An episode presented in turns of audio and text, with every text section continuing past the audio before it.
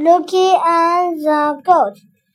Amy and Yasmin went on holiday. They stayed with grandmother. Grandmother had a party. Everyone wanted to come. Grandmother had a kid goat.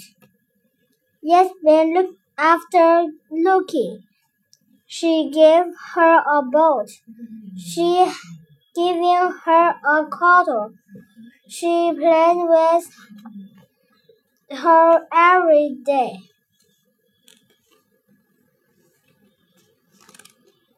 The holiday was over.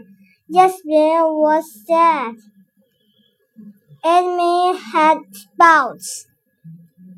They couldn't go on the airplane. Chicken pox, said the doctor. Come back to in two weeks. Lucky said the Miss Yasmin.